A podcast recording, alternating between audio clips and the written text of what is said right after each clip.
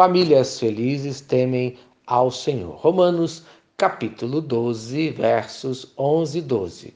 Servindo ao Senhor, alegrai-vos na esperança, sede pacientes na tribulação, perseverai na oração.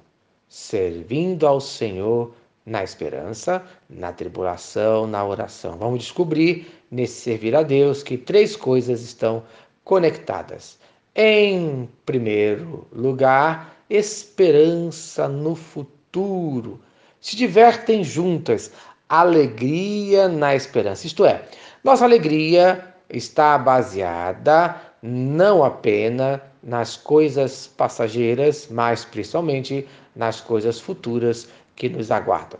Neemias, capítulo 8, versículo 10. A alegria do Senhor é a vossa força. A família cristã sabe identificar de onde vem a sua força, que é de Deus, e permanece unida no nome do Senhor Jesus Cristo para vencer também nos momentos difíceis. Pois permanecer unido na alegria é fácil, o difícil é permanecer unido nas tribulações. Em segundo lugar, famílias que temem ao Senhor têm tribulações, sofrem juntas, pacientes na tribulação. Não é porque tememos e servimos a Deus que não teremos tribulações. Por isso, na hora da tribulação, precisamos de muita paciência, conforme o Salmo 40, versículo 1. Esperei com paciência no Senhor, e ele se inclinou para mim e ouviu o meu clamor. A ideia aqui é que a oração não foi respondida de uma vez, mas depois de muita paciência, muita espera e oração.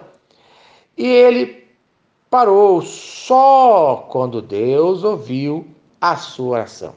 A nossa alegria crescerá numa paciência sustentada pela oração. Em terceiro lugar, famílias que servem a Deus em oração, oram juntas, perseverai na oração.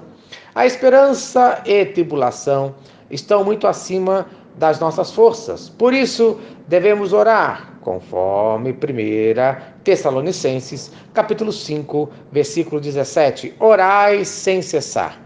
Não somos apenas incentivados a orar, mas existe uma condição: perseverar. Então, na oração, você deve perseverar, isto é, ser constante. Colossenses capítulo 4, versículo 2. Perseverai em oração, velando nela com ação de graças, mesmo que a resposta à sua oração não tenha sido respondida do jeito que você gostaria, pois Deus sempre responde às nossas orações, agradeça a Ele. Motivo? Romanos capítulo 12, versículo 2: Para que experimenteis qual seja a boa, agradável e perfeita vontade de Deus.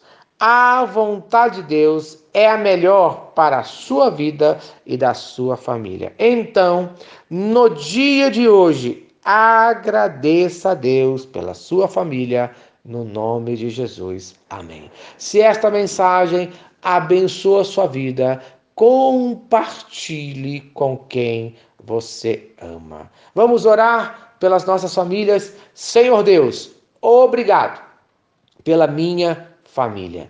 Abençoe a família de cada um de nós.